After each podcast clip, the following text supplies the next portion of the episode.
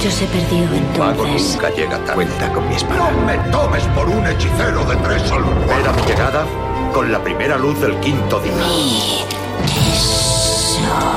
No se entra así como así en Mordor. Yo no soy un hombre. Pero ¿y el segundo desayuno?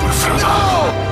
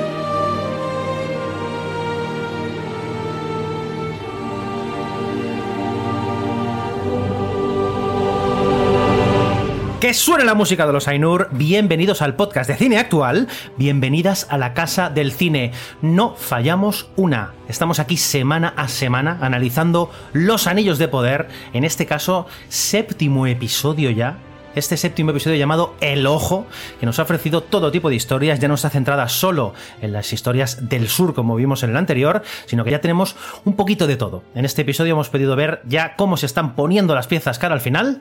Y bueno, se viene, se viene season final interesantísima, donde por supuestísimo estaremos ahí analizándola. Pero primero es lo primero, vamos a hablar de este séptimo episodio, y yo no estoy solo, yo soy Francisco Javier Santiago, y me acompañan en primer lugar el hombre del sur, el heredero del trono de chatarra, Samuel Úbeda de las tierras del sur. ¿Cómo estás? Hostia, me ha matado lo del el trono de chatarra. muy bien, muy bien, muy bien. Ha sido un episodio, un... Siempre se suele decir que la calma precede a la tempestad y yo creo que aquí ha sido al revés. Esto es un episodio de calma que ha venido después de la tempestad. O sea, este episodio ha sido calmadito, calmadito, ¿eh? Mm, Fíjate que me esperaba más esta traca final de tres episodios que quedaban, pero, pero parece no, que no, que este episodio ha sido calmadito. A ver cómo es el siguiente, pero yo creo que también va a ser calmado para, para la siguiente temporada. Yo Sí, aquí ¿no? ya lo dejo. Sí, Hombre, realmente no hay sí. ninguna batalla así como planteada, ¿no? A, a corto plazo. No, creo que eh, creo que me queda una imagen de. Pero es que creo que no ha salido en ningún episodio. Había una imagen en, en una de las promos que aparecía un montón de, de peña en un ejército. Pero es que no sé si va. si es de esta o ha sido de los primeros episodios que. ¿Qué tal? Mira, me está haciendo Javi así, uno. A lo mejor es en el que queda, el episodio que queda. No. Hace gestos, yo no lo entiendo. En el, Yo no en el capítulo 1, en el, los Sí. flashbacks estos que vemos, que vemos Ah. luchando en las guerras contra Morgoth. Que vemos y a. Finrod. Exacto. Vale. Pues sí, entonces es ese. Digo, a lo mejor rescataban alguna cosita para este último episodio, pero me da que no, ¿eh? O sea Muy que bien, yo creo que la batalla de esta temporada eh, ha sido la anterior. Hoy nos queda café, ¿no? Para hablar de- del episodio, no como el otro Yo- día, que nos ya me lo antes de empezar. sí. Muy bien, Samuel, bienvenido. y Muchas a su gracias. lado tenemos al imperecedero, al intratable, al rey regente de tierra mítica, Javier Muñoz. ¿Cómo estás? Muy bien. Buenas tardes, buenos días, buenas noches. Muy bien, muy bien. Eh, muy contento porque, bueno, ya entramos en la recta final y. Yo creo que sí, esto es un poco la calma que precede a la tempestad del último capítulo. Que aunque no viene. No sé si vendrá cargado de batallas, pero desde luego yo creo que va a dejar más de un cliffhanger eh, bastante gordo. Oye. Lamentablemente, hasta dentro de dos años no vamos a poder ver de qué forma se resuelve el cliffhanger. Eh, así que mucha paciencia, amigos y ¿Cómo? amigas. ¿Cómo? Explica, explica eso. Sí, el, como sabéis, la semana pasada, precisamente cuando estábamos rodando, gra- grabando el podcast del, del capítulo sexto, estaban empezando el rodaje de la segunda temporada Sí. en, en Londres. De, y, y muy probablemente eh, no veamos el estreno de esa segunda temporada el año que viene, sino que tendremos que esperar dos años. En la El, leche. Al parecer. Pero no, pero no está confirmado, ¿eh? Lo No que está pasa es que de- no está- no está depende de dónde te metas. Si te metes en unos, eh, pone eh, la segunda temporada no la veremos hasta el 2024. Y otros eh, que, que le hacen la entrevista en uno de los podcasts a los, a los guionistas y dice que, que ellos, para ellos, esperan tener dos años para, para escribir toda la, o sea, para darle rienda suelta a la segunda temporada. O sea que, pero claro, no sabemos desde cuándo lo han tomado ellos esos dos años, si es desde el estreno de la primera o desde ahora. Pero bueno, sí, eh, yo creo que va a venir a final del, del 2023, ¿eh? Como, como está. A lo mejor en octubre o noviembre del próximo año, del 2023, tenemos la segunda temporada. Yo ahí esa es mi apuesta. ¿Ves como, como el otro día que estuve con Bayona? Tenía que haberle preguntado, macho. Tenía que haber hablado. Os ponéis, a, os ponéis a hablar, Bayona y tú, del bocadillo que os vais a comer después de la película y os dejáis, y os dejáis lo más importante. Es que, no, no, no, no le fui a molestar, pero lo tenía literalmente, si estiraba la mano, estábamos ahí solos en un, una sala, él con dos amigos, yo con mi novia, y ahí, y, y dijo, y digo, hostia, ¿te Bayona? Tenía que haber preguntado, oye, ¿qué? ¿Tú qué sabes? Cuéntame. Y no, no me atreví, no me atreví. Soy un tipo, al final seré tímido y todo. Al parecer, al parecer, la siguiente temporada sí que va a venir cargada con una buena batalla. De estas que, que parece que van a durar al menos un par de capítulos y, y, que va a ser a lo grande, pero a lo grande a lo grande. Muy bien. Así muy que bien. ya veremos. Pero sí, sí. Oye, Javi, no serás tú Sauron, ¿no? Ahora que pienso. A mí, de vez en. No sé, tengo un escozor en el ojo. En el izquierdo. Pues venga, hablando de ojos, este séptimo episodio titulado El Ojo, vamos a hablar de él justo cuando acabe este temazo de Howard Shore.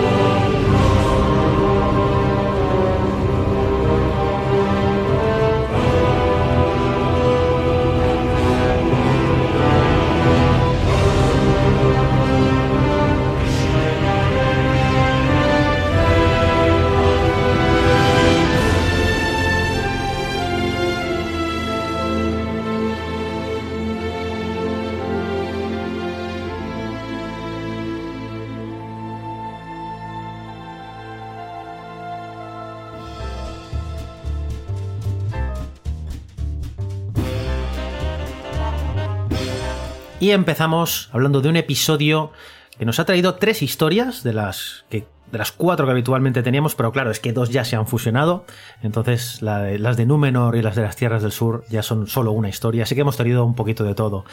Antes de empezar a hablar de cada una de las historias, Samu, ¿tenemos fe de rata esta semana? Esta semana eh, no he hecho los deberes, pero no he hecho los deberes porque los habíamos hecho la semana anterior, porque no tenemos No ningún. ser. No, No tenemos ninguna, ¿no? Hemos No estado te- mirando ahí en los no comentarios y yo creo que, que no. Hemos tenido alguna, algún diálogo ahí con- en los comentarios con, con diferentes personas que si los personajes, como decíamos, que para nosotros los personajes de, de, de Tolkien pues no, era- no tenían tonos grises y tal, pues sí, hemos tenido ahí una, una serie de, de comentarios con, con gente que sí, que decía que, que sí que estaba un, eran personajes grises, que, que tal y que cual, pero bueno, son, son los típicos comentarios que, que sacamos a relucir. Sí. Bueno, dijimos que no suelen ser No suelen ser sí. personajes grises. Todo y que los hay como Boromir, Sí, Frodo, Gollum y otros exacto. tantos. Sí, comentamos eso que había, claro que había personajes grises. El, pro- el problema no es que no haya personajes grises, el problema, bueno, el problema, no hay ningún problema. Es que esta forma de narración eh, va, oscila de los personajes que son claramente eh, de un color y a otro más blanco, ¿no? Eh, entonces, aunque sí que existen personajes grises, eh, es verdad que se tiende siempre a polarizar, ¿no? Y a representar el mal muy malo y, el, Sí. y la bondad de una, de una forma muy, muy extrema. Entonces, a eso nos referimos con que el género fantástico que desarrolla Tolkien, que en realidad es muy parecido, por ejemplo, Sanderson eh, recoge, recoge un poco relevo de Tolkien en ese sentido, ¿no? De crear universos en ese sentido que donde se polariza mucho el bien y el mal, ¿no? Y evi- evidentemente existen, existen personajes grises, claro que existen personajes grises. Eh, si no, vaya emoción, ¿no? Pues sabes que el bueno es bueno y el malo es malo. Simplemente Sí. que es verdad que al final, en los momentos finales y en, los- en las resoluciones, eh, tenemos o, o el mal mal extremo o la bondad eh, más bondadosa. Sí. Eso son las el- historias de, de Tolkien, ¿no? Al final Sí, es, es lo que las caracteriza. Y escuchadme, Los comentarios no, ni, ni bueno ni malo, o sea, es que es así, y ya está, es, el, es lo que hizo Tolkien, y eso es muy también de su época, el dibujar, eh, por tener en cuenta la- el, el contexto histórico en el que vive Tolkien, ¿no? Ahí está toda, también todo muy polarizado, sobre todo en un, en un ambiente de guerra, como el que vive Tolkien, Primera Guerra Mundial, Segunda Guerra Mundial y demás, al final en tu mente tienes estructurado todo en una bondad extrema que es eh, donde tú vives eh, y, y defendiendo aquello que estás defendiendo, que es tu tierra y demás, y la maldad extrema que es aquellos que son una amenaza para tu forma de vida. Y ya está, es que es así. Sí, fíjate, estos comentarios los habíamos tenido, esta conversación de los personajes grises la habíamos tenido con Eske, que nos dejaba ahí los comentarios. Luego Briefcos también que nos decía que, que, le da igual que nos equivocásemos, que, que él también lo hace alguna vez y eso, eso, nos honra. Y luego Tony Randall que se echó unas buenas risas con, con su mujer mientras veía el episodio porque, porque ya sabía que Sauron hacía pantanos. es que no, se me ha gustado, se me ha gustado. Lo que sí que es verdad es que se me olvidó comentar en el anterior episodio porque eh, rescaté que había varias, varios planos eh, en los anteriores episodios, en los primeros, en los que eh, mm, cual, había a lo mejor agua o sangre que se lanzaba directamente a la, a la, a la lente de la cámara. Y en el anterior episodio se me olvidó decir dónde había sido la escena en la que se, se manchaba la lente. Y era justo cuando cuando soltaban, o sea, cuando metían la llave, eh, salía todo el agua de, eh, por los túneles y eh, en una imagen de eso de, de los túneles salpicaba el agua la, la, lente. O sea que otro episodio en el que quedaba manchada la lente. Y en este último, o sea, en el séptimo, en el que estamos ahora, en el del ojo, no he localizado dónde está la, alguna La imagen que se manche. Pero sí, le, le pegaré otro, otro, vistazo. Sí, le pegaré otro, seguramente sí, le pegaré otro vistazo eh, antes de, del último episodio y, y lo digo eso, después eso. a ver dónde. Buscalo, que, que, tenemos a los, a los oyentes que, que sí, sí, sin dormir esperando, ¿no? no, pero me resulta curioso que en todos los episodios haya manchado la lente intencionadamente, pero, bueno, pero con ese efecto, sí. Las cuatro Así que ahí queda. Bien. Sí. Perfecto, muy bien. Pues venga, vamos a lanzarnos de cabeza. Vamos a empezar por los pelosos, eso, los Harfoots, ¿no? Que siguen con su emigración. Han llegado ya a una zona en la que parece que se van a establecer, pero cuando van a llegar a esa zona, resulta que está todo churrascaíto, ¿no? Sí, parece ser que el, la caída de meteoritos que viene de las tierras del sur ha llegado a, hasta la zona donde, donde parece que ellos iban a acomodarse, ¿no? Para pasar una temporada. Y, y, bueno, pues la zona donde deberían de tener cultivos y, y demás, pues bueno, pues está, está un poco churruscaíta. y aquí vemos al extraño hacer una de esas cosas que nos va dando pistas de quién puede ser o no. Mm. Yo no sé vosotros, yo ando bastante confundido aún, mm. pero sí que es verdad que le vemos eh, usar unas palabras en élfico, en Kenia, en Cueña, no sé muy bien cómo se pronuncia. ¿Sabéis cómo se pronuncia? No. no. ¿Cueña? No. ¿Queña? Kenia. Bueno, en la lengua de los elfos, sí. Kenia. En la que dice, y aquí tengo apuntadas las palabras, dice Akeuta, Ainviñata, Allotena, Acuita. Yo podría ser elfo si no fuera por la voz. Que básicamente lo que significa estas palabras son renuévate, sana, florece, vive. Es decir, le está haciendo una especie de, de encanterio, ¿no? No sé cómo decirlo, de, de palabras mágicas. encanterio. Ay, que junta encantamiento y canción. Ma, ma, ma, mal entendido, mal entendido. La encanteri. y básicamente parece que no funciona, pero luego efectivamente sí que funciona y ahí florece toda clase de frutos y flores, ¿no? Sí, sí, sí, hay, un, hay, un, diálogo entre, entre Sadok y su mujer que le dice la mujer, eh, ¿pero qué hace? ¿Está hablando con los árboles? Y dice, pues si los árboles no hablan. Y, ah, y le responde Sadok y dice, algunos sí. Algunos sí. algunos sí. Recordemos que los Ents nacen al mismo tiempo que los que las águilas y que algunas de las primeras criaturas, ¿eh? Con los elfos. Sí, sí. Además estamos muy cerca de un bosque, se supone geográficamente estamos a los pies o a, las, a la entrada del famoso bosque verde, que es en la zona occidental es el bosque más grande que hay, que se extiende ¿no? hasta la montaña solitaria. Supone que sí, estamos... sí, el gran bosque hasta verde. Las montañas grises, que supongo mm. que es lo que se ve en, en, esas montañas que precisamente señalan, ¿no? Mm. Y que luego pasa a ser el bosque negro. Eso es. Precisamente. Es, Mm. es un bosque, eh, bueno, es que es enorme. O sea, si ves el mapa de la Tierra Media, es el bosque más grande que, que se puede ver. Hmm. Y ahí es donde parece que se va el extraño después de ser ¿no? rechazado porque rompe una rama y casi chafa Sí. a una niña. Que también da, yo- da- da la, sen- da la sensación de que el extraño cada vez que hace un, un hechizo o convoca de alguna forma con sus palabras y demás algún tipo de poder tiene como una repercusión negativa. ¿no? Eh, bueno, vimos- un poquito alquimia, el- ¿no? Eso. Sí, vimos el tema de las luciérnagas, eh, ahora vemos esto, ¿no? Y bueno, una cosa eh, curiosa y a tener en cuenta eh, en relación a, a quién pueda ser o, o, Hmm. bueno, o el poder que pueda tener. Eh, si se supone que el extraño es capaz de hacer crecer frutos y vida, vamos a poner vida, aunque no, eso no lo sabemos en realidad. La pregunta que me hago yo es si está relacionado con Yavanna, que es en el, en el anterior episodio, lo comentamos, es una de las Valar que está relacionada con, con la vida, es la señora de la vida, es la que, una vez más, como repetí, como ya dije, es la que crea los árboles de Valinor, ¿vale? Y mm, el Maiar Aiwendil, que es conocido como Radagast, ya sabéis, uno de los magos. El pardo. Es el Maiar de Yavanna. O sea, que está relacionado directamente con Yavanna. Normalmente, un Valar, que recordemos, Valar, dios de máxima jerarquía, Maiar, el dios que está justo por debajo, van, van emparejados muchas veces. Ya dijimos que Sauron era el Maiar de, de Aule. Entonces, que estén relacionados a veces significa que tienen poderes parecidos. Y que este Radagast, que ya conocemos en, la trilogía del Hobbit, pueda tener que ver con Yavanna en ese aspecto, puede cuadrar, ¿eh? Mm. Además sabemos que precisamente Radagast se mueve en ese entorno, ¿no? En el entorno del bosque verde. Eh, mm, bueno, como poder puede ser, la verdad. Eh, es, es, sugerente. Volvemos otra vez a entrar un poquito en conflicto con lo que dice un poco el canon de Tolkien, ¿no? Que, que los Istari no, no, llegan a la Tierra Media hasta la tercera edad y estamos aún en la, en la segunda edad. Mm, no sé si hay que empezar a poner en relación precisamente el extraño, eh, precisamente con, con, ese trío eh, tan peculiar que van, que van persiguiéndolo, ¿no? Desde que, desde que cayó en la Tierra en forma de meteorito. Y lo que sí que hemos visto, si teníamos alguna duda sobre la actitud positiva o benigna que podían tener estos tres en, este capítulo, parece que la cosa debe estar ya un poquito más clara. Nori, Nori no tiene, no tiene buen ojo, Nori, ¿eh? para saber si una persona es buena o mala. ¿eh? Qué, malos son, ¿eh? Bueno, qué malas en este caso. Joder, por cierto, ¿sabéis? Ya tienen nombre estos tres personajes. Ah, no Conocíamos al nómada, bueno, realmente es la nómada, y ahora eh, también está la habitante y la asceta. Que yo quiero pensar que el habitante es la que lleva el casco así como guerrero medio vikingo. Y la esteta me imagino que será pues la que parece una sacerdotisa, ¿no? Pues, me parece a mí. Simplemente tiene tienen nombre. Eh, no se ha desvelado nada realmente respecto al episodio anterior. Lo único que es que pueden controlar el fuego y que son muy malas. Mm. Son Y si, le da, y si le damos al pause, como, como ha hecho Javi antes en, la, en el fotograma, vemos que, el cetro es, tiene, tiene la forma del ojo. Hmm. Y claro, el capítulo se llama El Ojo.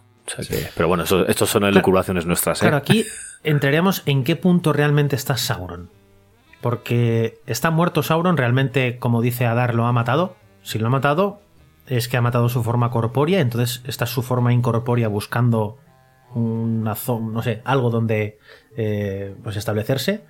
Realmente esto no cuadra mucho con lo que conocemos, porque se supone que Sauron tiene que forjar los anillos, tiene que embaucar a enanos, hombres y elfos, y eso lo hacen en forma corpórea. Por lo tanto, no sé, podemos divagar mucho, pero no tenemos ninguna información para saber eso. Lo que sí que sabemos es que el ojo es importante porque lo llevaban en el pecho, en esa especie de colgante, lo llevan en el cetro, y el episodio se llama el ojo. Sí. Es posible que tengamos en ese trío precisamente unos seguidores de Sauron eh, que sí que saben lo que ya saben lo que están buscando y lo que no sabemos es el propósito por el cual van detrás del extraño. Eh, como tú dices, dos alternativas. O bien estamos ante Sauron y no lo sabe, eh, o, o, es un peligro para Sauron y entonces quieren cogerlo antes de que él tome conciencia de sus poderes y pueda ser mucho más peligroso. Me refiero al extraño. Lo que sí, y esto lo confirmará Samu ahora que se ha estudiado las notas de, Prime Video, hay una nota que ponen que dicen, em, hay muchos elfos, elfos, por ejemplo, que saben utilizar la magia. Dice, pero los hombres también, dicen en esas notas. Es extraño que justo en esa escena, en Prime Video, destaquen que los hombres también saben utilizar magia. Como mm. queriendo, no sé, me, me, da a mí la sensación como queriendo destacar que esos tres personajes no dejan de ser hombres. Sí. Hombres, mujeres, es igual, ¿no? O sea, de, la, hmm. de los segundos. De la raza humana, sí, vamos a decir. Raza humana. Hmm. Quizás son hombres que vienen de Run, como dijimos, mujeres. Hmm. Y simplemente que tienen más, son que tienen más conocimiento que el resto. Sí. Sí. Sí, sí, sí. Hay otra cosa curiosa de que, que puede, puede pasar desapercibido, ¿eh? porque al final no, no, no es nada más que, que, quemar unos carros, porque al final cuando, cuando coge la, la antorcha, eh, uno de esos, vamos a llamar a las tres de marras, yo las voy a llamar las tres de marras, y, y una de ellas quema los carros y, y los, los, pelosos entran, hostia, como, como en cólera de decir, hostia, nos habéis fastidiado todos. Y claro, ahí en las notas que, que, pone, que pone Amazon, dice que llevan moviéndose o llevan eh, mirando de un lado para otro durante siglos. Y todavía no han desarrollado la costumbre de vivir en, en, lo que conocemos como los agujeros en la Tierra. Y no se han separado absolutamente nunca de los carros. O sea, es como si llevasen su casa a cuesta siempre. Todo lo que llevan ahí es las únicas pertenencias que tiene. Así que que las tres de Marras hayan quemado esos carros con todo lo que tienen dentro eh, supone para ellos el, cambio por completo de su forma de vida. Así que es, Claro que nosotros lo, nosotros lo vemos y decimos, bueno, te han quemado un carro, pues ahora coges otro y te lo, y te lo haces. Y no, no, hay, hay que ponerse en contexto de que les han quemado la casa directamente. cuando la tenían ya llena hasta arriba de fruta, verdura. sí, sí, sí, iban a hacer compota de manzana. hay, que ser, cruel. Qué malos. Sí, tener en cuenta que en una sociedad nómada, al final, eh, lo que realmente importa ya no solo es el, lo que puedas encontrar en el sitio donde vas, eh, para luego volver a irte, eh, sino también todo lo que llevas encima. Es decir, una vez, probablemente eso lo que te obliga es a que no puedes seguir haciendo una acción nómada, sino que te obliga a sentarte en un sitio. Y bueno, bueno, voy a decir que esto sea el detonante de, mm, por el cual los hobbits o los pelosos acaban convirtiendo en, en hobbits, ¿no? Eh, más estables y no, y no nómadas. Pero es verdad que, eso va a tener repercusiones sobre el modo en el cual eh, van, a, van a tener que, funcionar, ¿no? Ya no van a poder desplazarse, al, menos hasta que tengan reconstruido los carros y demás. Sí, de, momento no se van a quedar en el mismo sitio porque antes de que termine el episodio han ido detrás del extraño. Bueno, en su búsqueda, todos. No, todos no. No, no, no. Bueno, han ido tres. Han, formado, una comunidad de la una, pequeña comunidad, sí. O Poppy hace de Sam, ¿eh? Sí, sí, Yo no se va a ir usted sin mí. ¿Eh? digo, ostras, digo, muy bueno ese homenaje. Le falta decir, cuente con mis pies. ¿eh? sí. sí, se van eh, Nori, Poppy, Goldie y Sadok. Que por cierto, Sadok es un personaje que me gusta mucho porque es que es un sabio sabio, ¿eh? Sí. Sí, sí. Parece, tiene un montón es mucho Más, es mucho más de lo que parece. Sí, mucho más. Sí, sí. Eh, de hecho, en un momento determinado, cuando le invita al extraño a que se vaya, le da precisamente un pergamino con la constelación y demás para que pueda seguirla. Sí. y habla de, volcanes. El tío. Exacto, dice, Sí, ya me hablaron de volcanes, que podía haber piedras que caían del cielo. O sea, el tío. y, dice una frase. Dice, Javi. No, eh, al final es, quien representa la figura del chamán en estas sociedades así nómadas, ¿no? Que son no, no es tanto la sabiduría en sí, sino aquello que recoge la tradición y sobre todo aquello que ha sido heredando de información respecto a otras generaciones, ¿no? Y en esos libros lo que haces es ir, ir recogiendo, ir recogiendo información es, es, curioso porque eh, en todas estas sociedades y en esta recopilación de sabiduría eh, quedaba reflejado normalmente en canciones, no, no tanto en libros, ¿no? Como sí que aparece en, pues el, en esto de los pelosos. Porque, ahí está la canción de Poppy. Sí, al final es mucho más sencillo, ¿no? Memorizar una canción que... que eh, sobre todo en sociedades donde todavía no, acaban de escribir y demás, pero bueno, aquí estamos en una sociedad nómada que está prácticamente a punto de ser sedentaria. Ahí, ahí. Pues ahí está la, la comunidad de la manzanita, ¿no? Eso podríamos llamarle. Sí, me gusta, del me gusta para, como... para advertirle, ¿no? De que le van persiguiendo estas tres. Me gusta mucho como la, amiga de Nori, que ahora mismo no me acuerdo cómo se llama, está cogiendo agua. Poppy está cogiendo agua en el, en el arroyo y ve la pedazo de huella y dice. o sea, ya esto seguido directamente desaparece. El siguiente plano es el cubo, solo de agua por eso de, Además cuadra bastante con la personalidad de, de, estos Harfoots, ¿no? Porque siempre se esconden en cuanto... Sí, se esconden, pero vamos. A mí me hace mucho, mucha gracia una frase que dicen cuando ya coño, se ven derrotados, ¿no? Dice, como para darse un poco de vida, ¿no? Y de ánimo. Y, dice, nosotros no matamos a dragones. Dice, dice, creo que es Sadok, ¿no? O, Nori, no me acuerdo. Y es como, hostia, no, pero casi, ¿no? Porque en el Hobbit lo que vemos precisamente es a, a un Hobbit enfrentarse a un dragón, ¿no? Sí. Me hizo gracia. Pues bueno, un poco más, ¿eh? De esta, de esta parte. Yo creo que es la parte que, más misterio hay, pero Sí, de las tres tramas que se tocan así en, eh, el episodio, esta es la, aunque cuenta información, pero las más relevantes son las de la que pasa en Khazad y, y luego la que pasa en las Tierras del Sur. De, hecho, eh, sí que aquí sí que se plantea una posibilidad seria de cruzarse esta trama, al menos con la trama de Galadriel. Porque es muy probable que Galadriel eh, o va al reino del Gran Rey o al final acaba llegando al Bosque Verde. Ya veremos a ver. Mm, puede ser. Hombre, va, va en busca de medicina élfica, ¿no? Mm. Va a ir al Según ha dicho. se supone. Sí, sí. Mm. Porque se sacan de. Bueno, ahora vamos a hablar de sí, eso. Sí, ahora y, luego, y luego detallamos. Vamos a la parte de los enanos. Em, un, trozo que tampoco ha tenido un avance brutal, sinceramente, pero bueno, ha avanzado un poquito. Y se habla básicamente de la relación de Durin y Elrond, ¿no? Eh, no ha tenido. yo Creo que aquí ha sido es muy potente esta trama. Me, aunque, aunque en tiempo, aunque en tiempo seguramente ha durado poco, pero tiene muchísima información escondida. Sí, ¿eh? me parece muy potente, sobre todo mm, para ver realmente el calado que tiene la relación de Elrond con, con Durin, que me parece precioso, me parece brutal. Y luego por otro lado las repercusiones que tiene sobre de lo que va a pasar. Pues que decir, es que eh, Durin ha sido desheredado, lo cual es gordo, ¿eh? es muy gordo y no, y no, no puede ser. y no puede ser. Bueno, más que nada, primero hay que decir que ¿no? todo rey de Moria, o bueno, Moria o no es Moria, es Kazatum. Mm. Se llama Durin, ¿no? Sí. Los Durin. Todo, todo rey se llama Durin. Por, defecto se llaman Durin. Mm. Y, vemos a este Durin IV que sí que quiere ayudar a Elrond y a los elfos, pero Durin III dice que eso nada, que el tiempo de los elfos se ha acabado. Dice. Mm. Que no le calienten la cabeza. no es así, es así. ¿eh? Sí, es el destino, si es así, es así, está escrito y, así es de inamovible la voluntad del, enano, ¿no? Eso está muy bien descrito. Y... Recordemos que, si alcanzar ese mithril que hay en la montaña significa cavar más hondo de lo que debería. Hmm. Y eso significa que posiblemente llegue la maldición o el, fin de khazad que hmm. es lo que acaba pasando. Sí. Porque vemos ahí que hace un agujerito, ¿no? Cronológicamente, sí, cronológicamente no toca todavía, pero ya, ya, vemos, visualizamos lo que, lo que hay abajo, es el famoso Balrog. Que, el daño de Durin.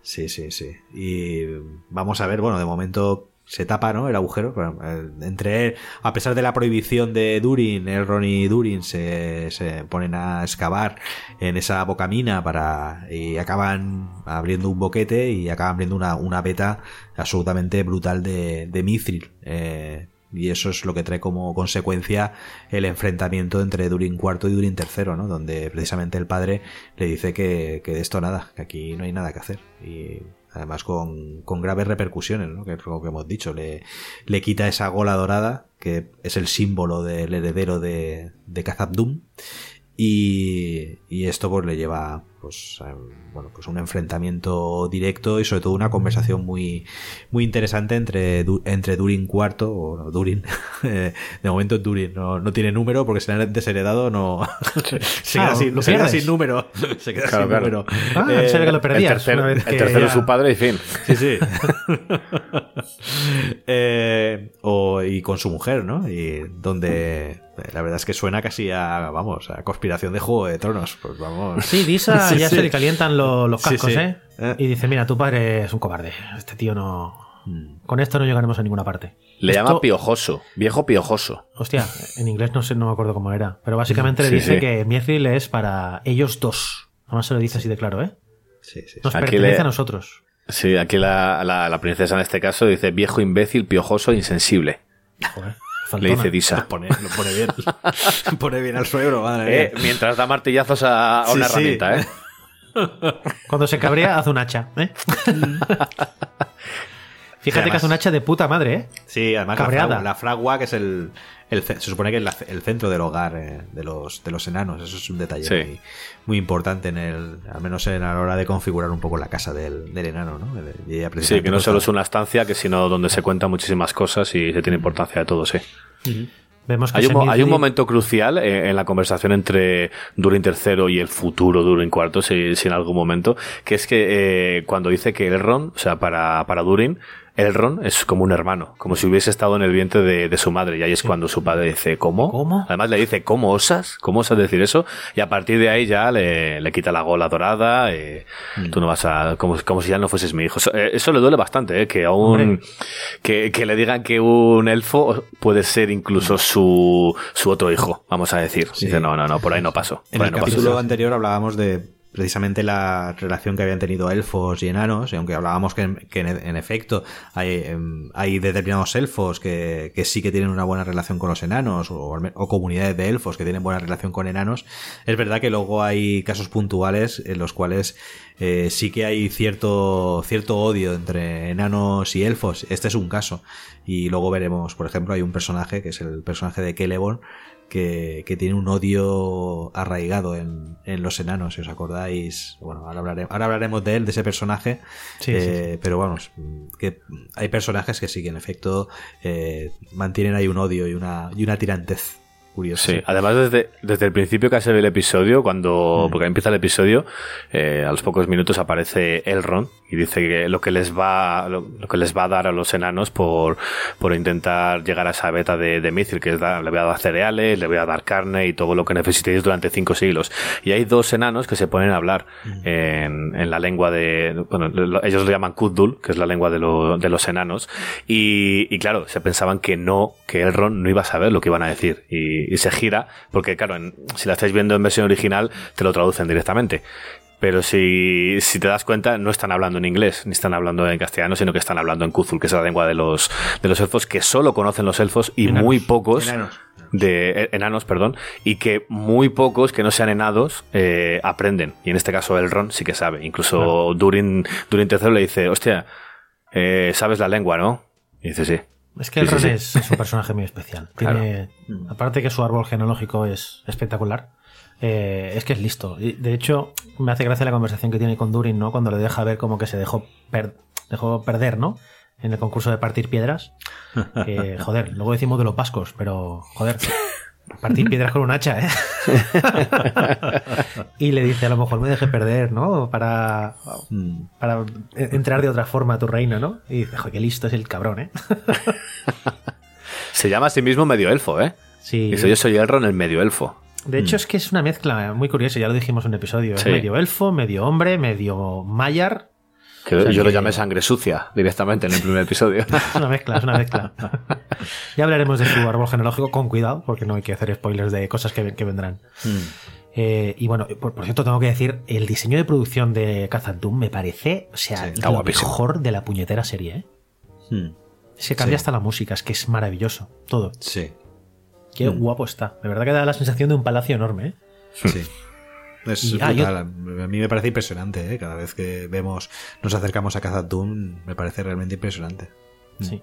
Y vemos, por cierto, que no lo he dicho antes, que efectivamente lo de Gil-galad no es un farol, que cuando el Mithril está cerca de, de esa hoja del árbol dorado, Sí. que parecía estar contaminada, ¿no? Por, no sé, por la oscuridad, resulta que se cura. O sea, que, Mm. que va a ser verdad, ¿no? Todo esto al final, que no es un farol para robar el Mithril y ya está.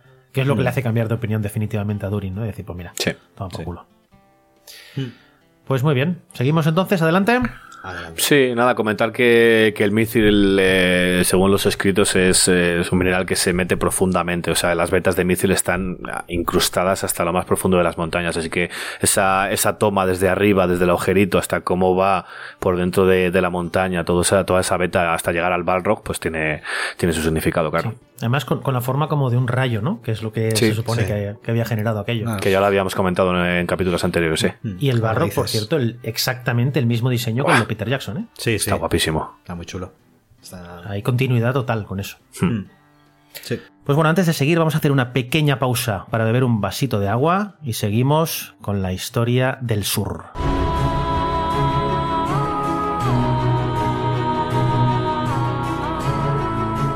Estás escuchando el podcast de Cine Actual, la casa dedicada al cine y a la televisión. Este proyecto es posible solo gracias a ti, así que nos puedes apoyar desde la pestaña correspondiente en iVoox o convirtiéndote en mecenas en nuestro Patreon. Puedes dejarnos un comentario, darle like al episodio y por supuesto suscribirte en iVoox, Spotify y el resto de plataformas de reproducción de podcast. Para estar al día de nuestras publicaciones, búscanos en nuestras redes sociales, en Twitter, arroba cineactual en Instagram, arroba cineactualnet y en nuestra fanpage de Facebook. O si lo prefieres, visita nuestra página web www.cineactual.net.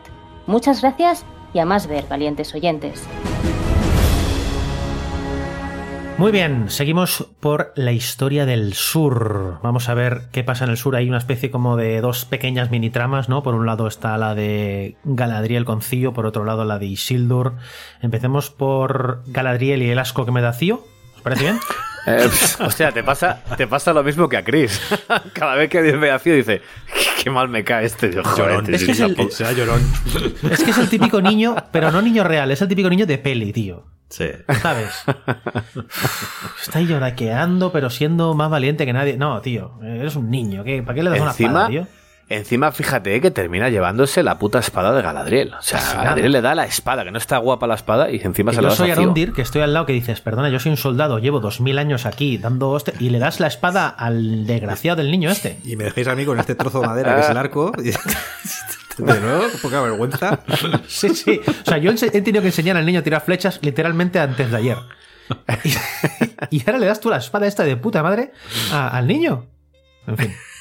Pues... hay, un, momento que van andando Galadriel y, y, Cío y dice que, las oscuras nubes, eh, las que proceden de, del Orodruin, eh, no solo cubren el cielo, sino también nublan los corazones. Y lo dice también Galadriel, dice, no te nuble el corazón todo esto. Y eso procede del libro quinto, capítulo 4. Si lo vais ahí a las características es cuando lo dice. Está, sacado literalmente de ahí. De, la Biblia, ¿no? Parece que hables. Libro quinto. libro quinto. Libro quinto, capítulo 4. Quinto, capítulo 4. Sí. San, San Lucas, ¿no? Sí. Pues bueno, hay unas pequeñas conversaciones entre dos personajes absolutamente improbables que hablaran. Yo no entiendo a, cuenta de qué estos dos personajes hacen equipo. pero bueno, tienen esas conversaciones, ¿no? Mm, así profunda, ¿no? Que dice, bueno. ¿Sabes aquello que, que a veces hemos discutido? No sé de qué serie era ahora mismo. Que era como que dos personajes se juntan. Sí, lo hablamos de Obi-Wan con todos los, respetos a, los anillos de poder. Como que a veces había excusas para hacer una conversación interesante, con quien fuera, ¿no? Tú mismo. Te voy a aplicar mi vida. A, mí me ha dado esta, eh, esta secuencia, ¿no? O esta escena donde estaban Galadriel y Ceo, esta sensación. Esto queréis decir en Obi-Wan, que no se conocen de nada, pero es como si te abrieras absolutamente a todo. Y aquí de repente Galadriel, que es una elfa que lleva viva todos los 14.000 años, los que sea, se pone a hablar al niño este como si, no sé, como si fuera alguien importante, ¿no? Le abre su corazón de una forma, revela algo. Además, es, muy curiosa la conversación porque saca un tema en concreto eh, que la verdad es que no, yo no acabo de ver.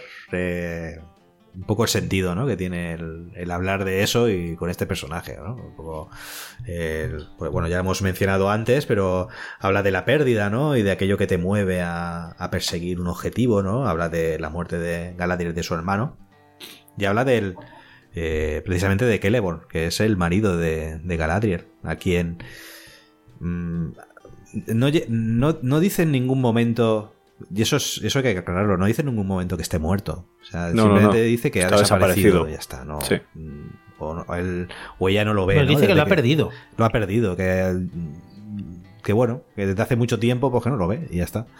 Eh, cuenta un poquito de cómo se conocieron. se fue por tabaco. Se fue sé que se fue por tabaco. es curioso, ¿eh? Porque lo de la historia de Galadriel y Celeborn eh, no, es, no es en absoluto sencilla. Eh, pasa, con, pasa con varios personajes en, en el universo Tolkien. Eh, incluso para los más avezados en, en, el mundo de Tolkien no debe ser una cosa muy sencilla.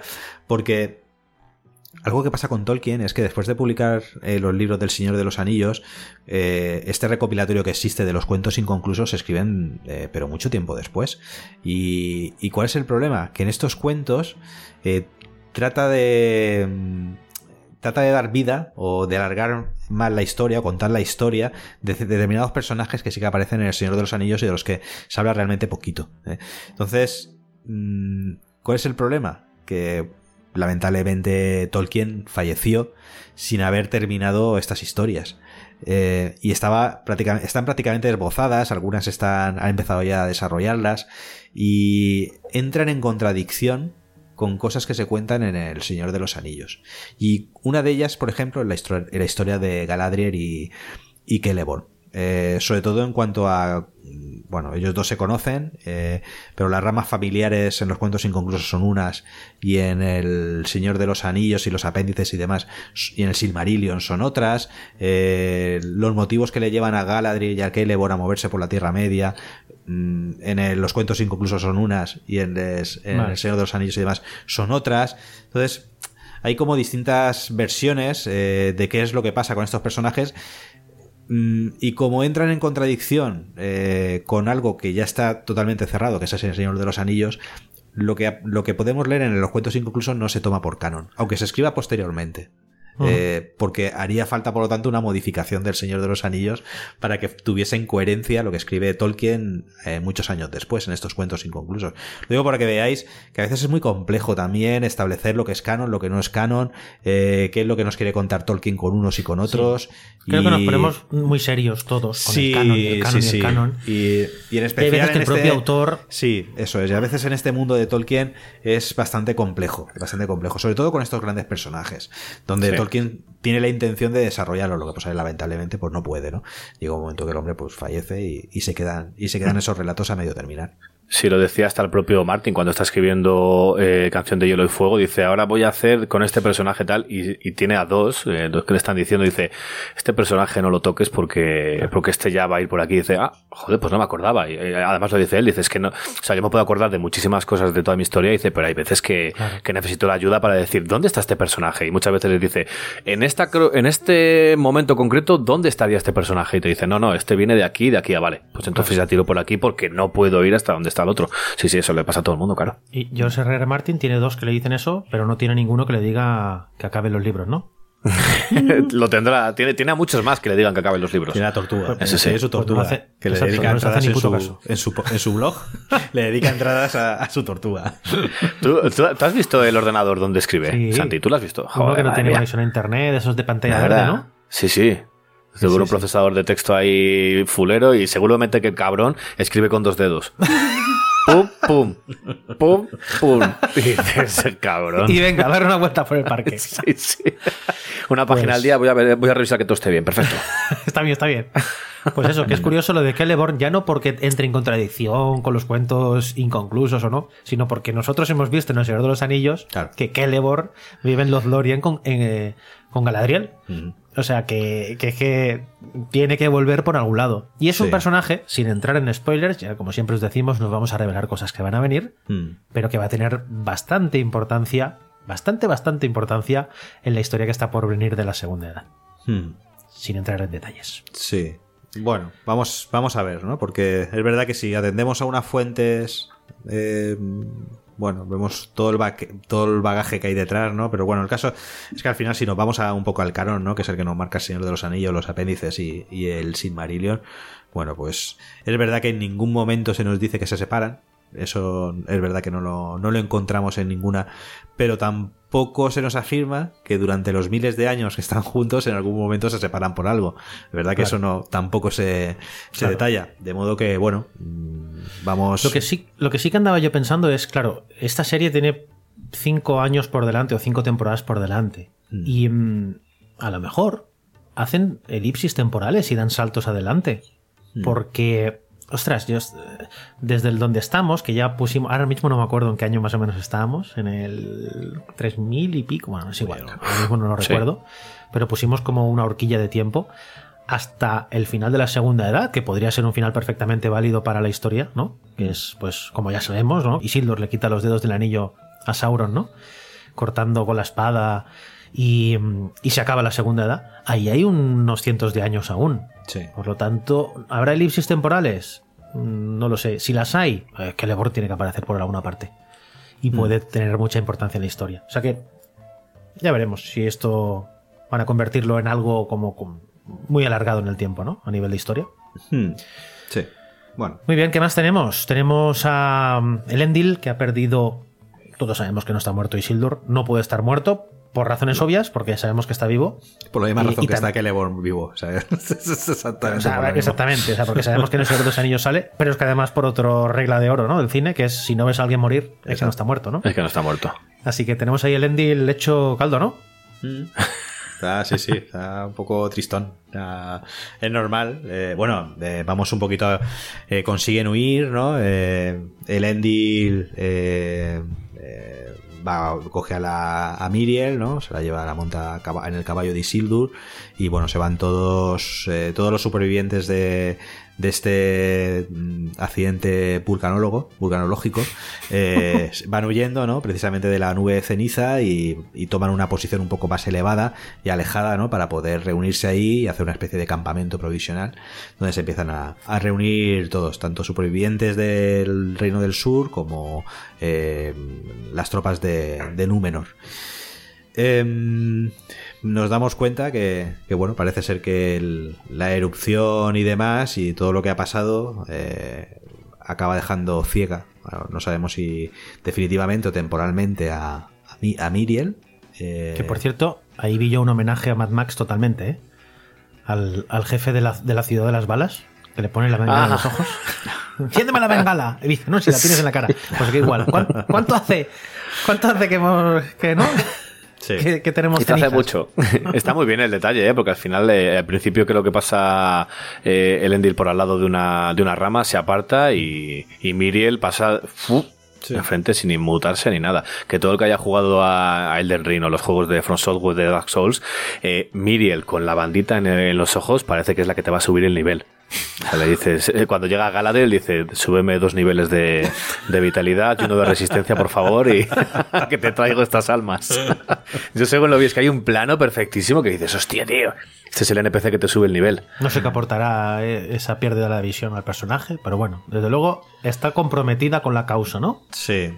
Bueno, puede ser siempre una cortapisa para poner en duda su legitimidad como reina. Bueno, por el, el estar ciega, eh, pues bueno, le pone problemas, ¿no? Para poder seguir. Bueno. eh, Sí, Como pero- mínimo está cabreada, ¿eh? Y bastante Sí, cabreada. le dice que va a volver. Sí, sí. Que va a volver. Hay un momento que se pone a llorar Galadriel, le seca las lágrimas y dice, no, no llores. Y dice, no malgastes tus lágrimas. Y dice, porque lo que acaban de despertar los enemigos. Y dice, no, No lo sabe Dios. no sabe ni Dios.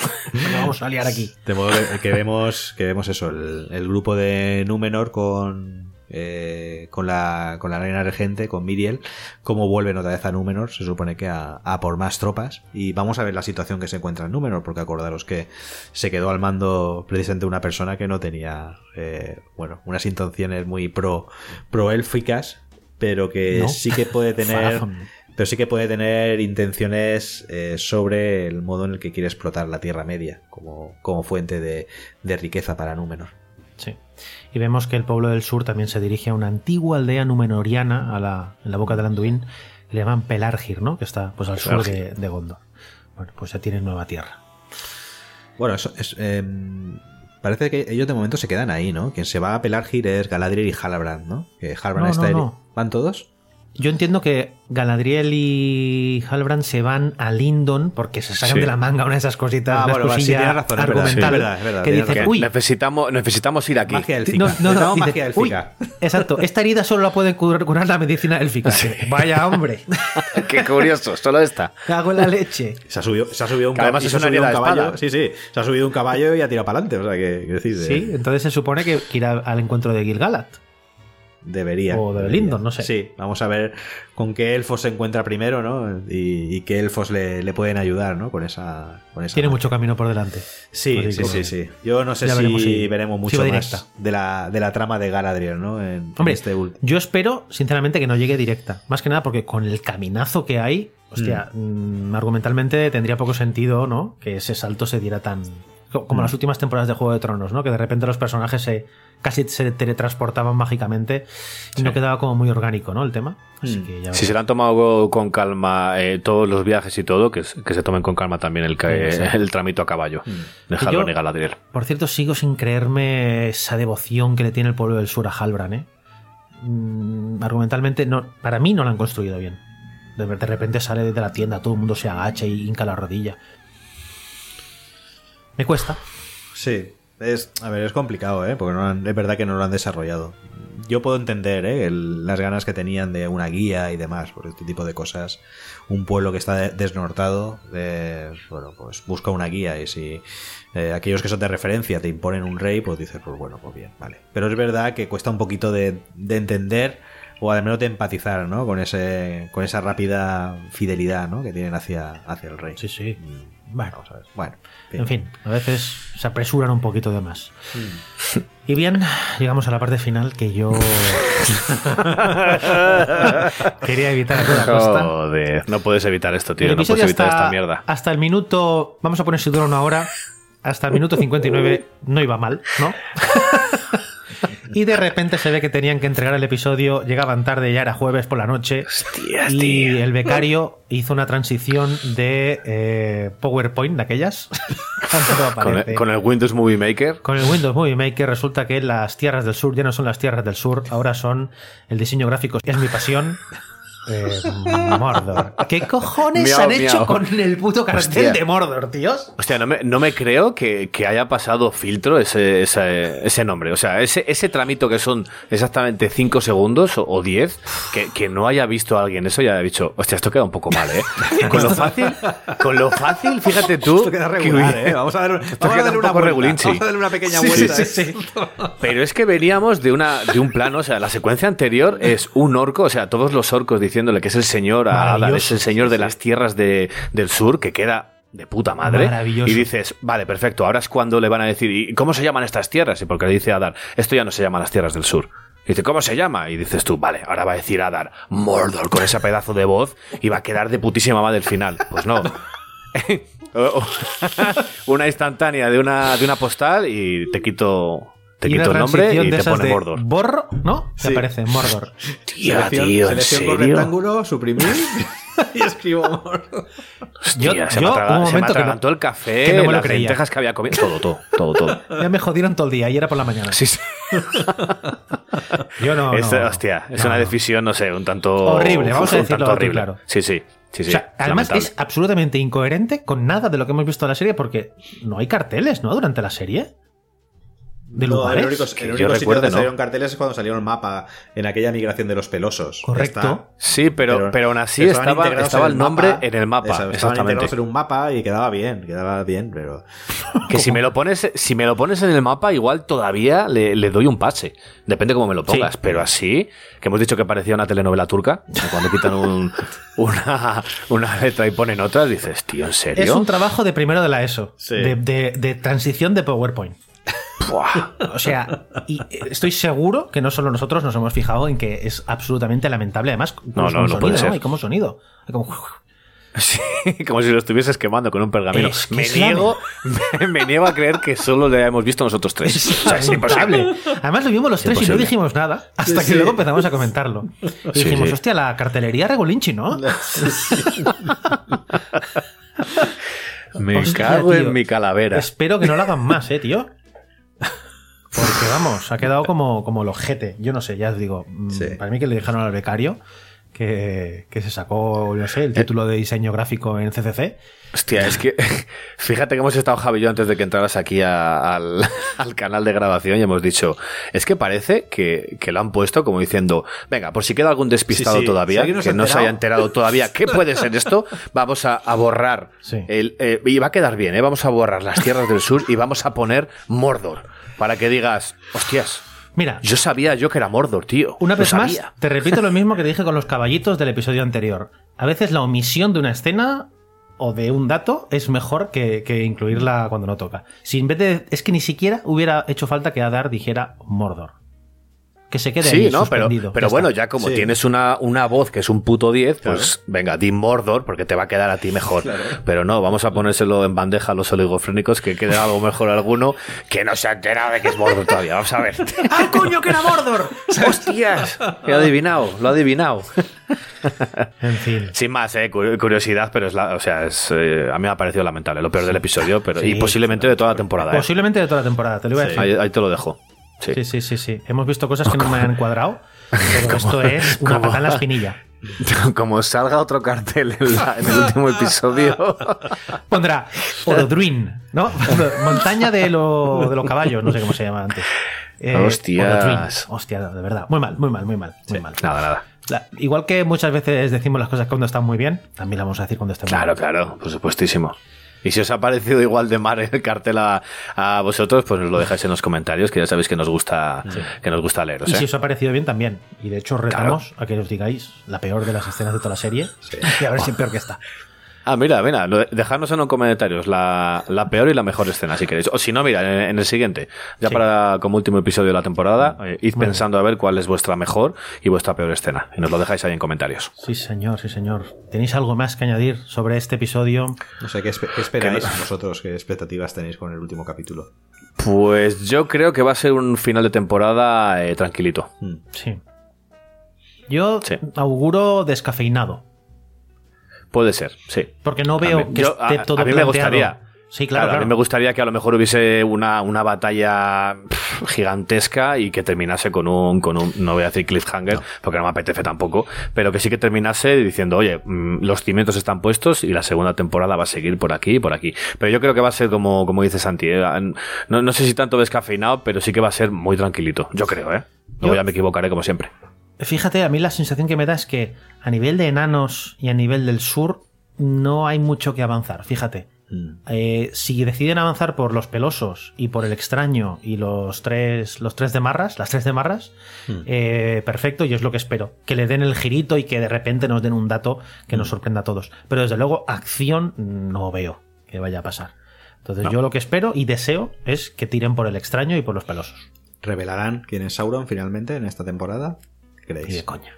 Ya dijimos que no. O sea que. Que por cierto, nos han dejado eh, teorías muy guapas por los comentarios sobre posibles eh, finales, no orígenes, finales de Halbrand. ¿Mm? Que si puede ser el rey brujo, como dijimos aquí. El rey brujo, Que si. yo dándole vueltas luego es complicado, ¿no? ¿no? ¿No se supone que el rey brujo es el rey de Angman? De, Ag- de Sí. Ag- Ag- uy, que no me sale el nombre. Angmar. Agmar. El norte. sí. El nor- que está en el También puede ser que sea el rey de los espectros. Que prometieron ayuda. Mm. Sí, eso lo comentamos a- en su momento, que, a que, Gondor. que sí, que podía ser. Yo os, lo, yo os lo puse por ahí, sí. Mm. Pero me, me dijisteis exactamente que no. Dijiste eso no puede ser. Ya. Ya, Pero fin. sí que es verdad que. Ya, ¿Ahora qué? ostras, ¿Ahora, ¿eh? ¿Ahora qué? que, que pensándolo bien, ¿por qué no, no? sí. Teniendo en cuenta Además que todos los que- personajes tienen que ser alguien luego que aparece en el futuro. Claro, lo que pasa que yo, eh, yo al final he visto, después de que me veo el episodio, eh, me meto en Twitter y va- vas figoneando, esto publica tal, esto publica tal, y hay un montón de imágenes y un montón de, de teorías, de, y esto puede ir por aquí, esto puede ir por allá. Y hay muchísimos, igual que nosotros nos hemos parado un montón a mirar el cetro, por ejemplo, que llevaba una de las tres de marras, eh, pues eh, Halbrand lleva un montón de cositas colgadas, eh, la bolsita esa que le, que le daban, el símbolo, y eso, claro, si te pones a analizarlo mucho, eh, el espectro este de que veíamos en el retorno del rey que después pedía ayuda y tal sí que lo lleva también como símbolo en una de las de lo, de lo que lleva colgado en, el, en la armadura. Pero claro luego o, o cómo lleva puesto eh, la hombrera Halbrand pues es parecida como la lleva ese, ese rey ahí y demás y dices bueno lo puedo hilar por ahí pero bueno de ahí a que sea pff, muchísimo El- el- lo que nos había dicho que a lo mejor Halbrand era el futuro rey brujo nos lo había dejado por ahí Cravadan en los comentarios Bueno, también lo comentó Javi, ¿eh? esto me acuerdo. Sí. No sé si fue en el anterior o, o en el otro, que ya empiezo a, co- a confundir nuestros episodios ya. Pero bueno, que si nos fiamos de toda la gente, al final eh, creo que el único que no es Sauron, yo qué sé, es, es Nori. Aunque lo dijimos nosotros también que podía Sí, ser. podía ser. No, no, porque el único que dijimos que no era seguro era el compañero de Cío. Es verdad. El, que, el valiente. que va a buscar rábanos el, al señor, el señor valiente ese. Una rata absoluta. Y, ah, y bueno, y en este episodio ha salido poco Arondir. Que mira que a mí me flipa, ha salido poquitillo. Salió muy poco. Nada, es que no recuerdo que haya hecho nada en este episodio, ahora que pienso. Claro, Nada, cuando llega Cío al campamento, sí. Sin más. Se dan cuenta Le de que da un abracico, ¿no? Mm. Sí. Sí. Y ya está, y está Sí, la madre. sí, y que ya por está. cierto, la escena esa donde nos hacen ver que si la madre está muerta, ¿nos toman por tontos o cómo va a estar? Bueno, es lo mismo que comentábamos de sabes que va a llegar. Es como cuando vienen a- el ejército a salvar el momento. Tú, en cuanto ha entrado ahí, sabes que va, que va a llegar la madre. Pues sí, en fin. Otra, fíjate, eh, hubiera estado mal planteado que hubieses visto durante todo el episodio a la madre dar vueltas por ahí y, y que entre y digas, hostia, no, no veo a mi madre y tú, "Es que está ahí, macho, que está ahí, no te preocupes, Claro. que la vas a ver. En fin, no, no es este tipo de serie, ¿no? Donde nos van a No, pegar no, ese- no, no. esa clatellada que se dice en No, catalán. no, no, para eso, para eso- ¿cómo se llama? Clatellada. Guantazo. en- Clatellada. Bien dado. Un crochet. Ya, ya has, ya has aprendido dos palabras este, este- hoy. Clatellada y, encanteri. Y encanteri. ¿Cómo es en castellano, tío? Encanto. ¿Encanto? ¿Un encanto? Un encanto. No, no, esto no es un encanto, esto va más allá, es un encanteri. Que es mucho, es muy. Canteri, me cago en él. Un encanterio. Pues muy bien, encanterios arriba, clatelladas abajo. Eh, yo creo que ya más o menos lo hemos sacado, ¿no? Todo el, el juguito de un Sí. episodio que tampoco tenía tanto, ¿eh? Creo yo. No. No. Pues yo creo que es una preparación para el- la traca final que viene en, en el último capítulo. Yo no creo que tampoco que vaya a haber una batalla ni nada por el estilo, algo así que te- lo dejen todo lo alto, pero yo creo que sí que va, dejando, va a dejar ahí varios alguna resolución dará algo, espero. y, pero sí que nos va a dejar con, con algún que otro cliffhanger preparado para la siguiente temporada, claro. Ah, yo creo que no va. Resolución. pff, ¿Cuál, ¿Cuál crees tú El que.? extraño. Tiene que ser el extraño, tío. Yo creo, yo creo Si que no- es- yo Bueno. creo que a Sauron sí que lo vamos a ver. Bueno, bueno, bueno, bueno, bueno, se suben las apuestas. Sí. Vale, audio. Oye, a ver, no se apunta. puede. Ja- Javi, esto no se puede hacer. Si en el anterior dijiste que no iba a salir, Sí, pues, Minuto- además están los comentarios. Yo estoy con Javi, que no, no se va a mostrar. Ahora no puedes decir que se va a mostrar. Apunta el minuto. Sí. Apunta el minuto que esto lo, lo pongo luego. igual hacer, igual hacer un Adar, te lo sacan desenfocado. Y ya hasta dentro de dos años. Hostia, tú. En fin, espero que el cliffhanger no sea muy grande, porque si no van a tener que dejar ¿no? Eh, dos años en pelotas, pues ya me explicarás. Sí. La gente se va a cabrear. Nada. Aunque Yo bueno, quiero que me dejen en los comentarios eh, si han, si han identificado el plano en el que se mancha la lente, pues ya Ah. me quitan un poco de deberes a mí. Muy bien. A ver si, si han sido como yo. Pues muy bien, no había mucho que rascar, pero nos las hemos apañado para estar una hora hablando. Sí. Tenemos bastante la vía, amigos. Pero bueno, poco más hay que añadir. Samuel Úbeda, el señor del sur, muchas gracias. Javier Muñoz, señor Númenoriano, muchas gracias también. Mi nombre es Francisco Javier Santiago y recordad, el mundo habrá cambiado. Lo sentiréis en el agua, lo sentiréis en la tierra, incluso lo oleréis en el aire, pero sobre todo, lo escucharéis en cine actual.